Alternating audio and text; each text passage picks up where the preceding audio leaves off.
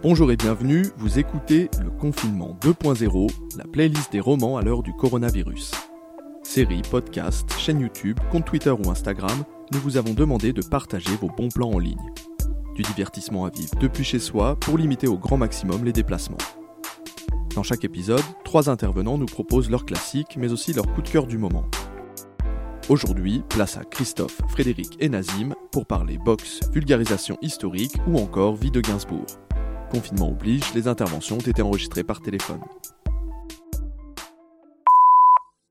Salut, c'est Frédéric. Je vais vous parler aujourd'hui d'un podcast sur Spotify qui s'appelle Initial S.G. Il s'agit de la vie de Serge Gainsbourg de 1957 à 1991, soit ses débuts jusqu'à sa période de, de gloire, de Lucien Gainsbourg finalement, à, à Gainsbourg. Les six épisodes sont lus par Melville Poupeau, un acteur.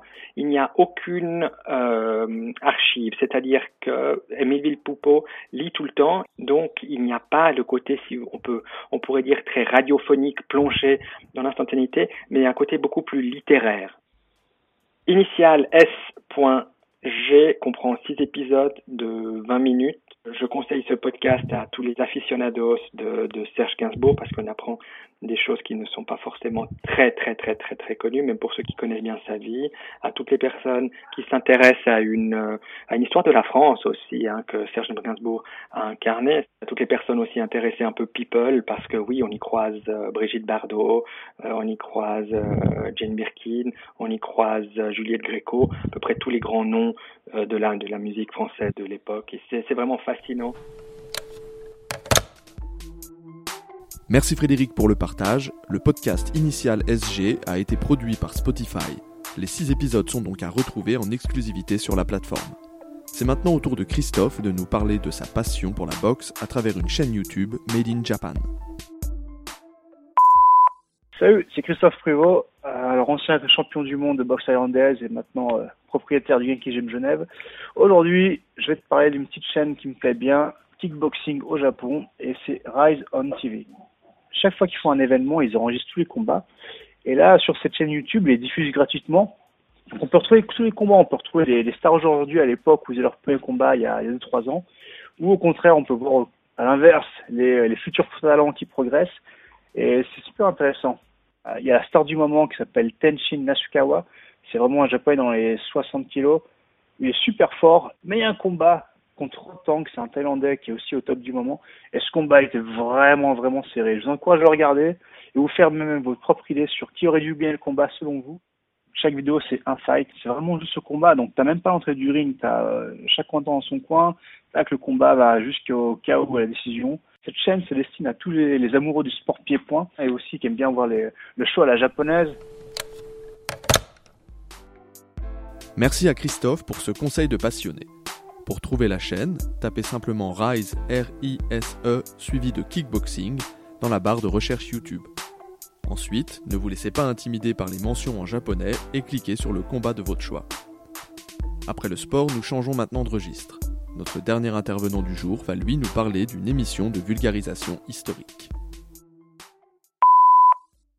Salut, moi c'est Nazim, je vais vous parler d'une chaîne YouTube que, j'apprécie beaucoup, c'est Nota Bene. C'est une chaîne de vulgarisation historique, c'est une chaîne qui parle d'histoire avec des angles un peu plus fun que ce qu'on a l'habitude d'entendre dans les reportages historiques. Ce qui est différent, c'est déjà que c'est fait par, euh, quelqu'un qui est plutôt jeune et plutôt geek, c'est pas forcément académique euh, dans, l'approche. Donc il y a, pas mal d'humour dans le discours, il y a pas mal de, petites références euh, à l'univers geek un petit peu. Et puis en fait, ce qui est un peu différent euh, de, ce qu'on a l'habitude de voir dans les, reportages historiques, c'est qu'il va prendre des angles qui sont plus marrants, comme par exemple les, morts insolites ou les, les, les batailles qui, étaient perdues d'avance et qui ont fini par être gagnées. Ça fait écho à la culture populaire, en fait, en, nous documentant sur l'histoire. Alors on est sur des vidéos qui, durent de, de, de 10 minutes à une demi-heure. Qui, permettent d'avoir un, aperçu du sujet sans rentrer trop en profondeur. Il poste à peu près deux fois par semaine ça fait plusieurs années qu'il fait ça, donc il y a plusieurs centaines d'épisodes assez intéressants à aller regarder. Donc ça, s'adresse aussi bien aux passionnés d'histoire, vraiment les gens qui, qui s'intéressent à ça en profondeur, qu'aux personnes qui, disons, auraient moins de connaissances là-dessus et voudraient s'y introduire un petit peu. Et je pense qu'un public cible qui peut être intéressant, c'est les, étudiants, euh, par exemple au collège, qui passent la maturité. Merci à Nazim pour le partage. La série étant diffusée sur YouTube, elle est donc accessible gratuitement. Plus de 240 vidéos ont déjà été publiées sur la chaîne. Voilà, c'est tout pour aujourd'hui. N'hésitez pas à consulter les épisodes précédents comme ceux à venir pour plus de propositions. Si vous souhaitez participer, contactez-nous par mail à l'adresse suivante tg.web@tdg.ch. N'oubliez pas de préciser le divertissement en ligne que vous souhaitez conseiller, ainsi que votre numéro de téléphone. D'ici là, n'hésitez pas à jeter un œil à la plateforme de podcast de la Tribune de Genève et de 24 heures.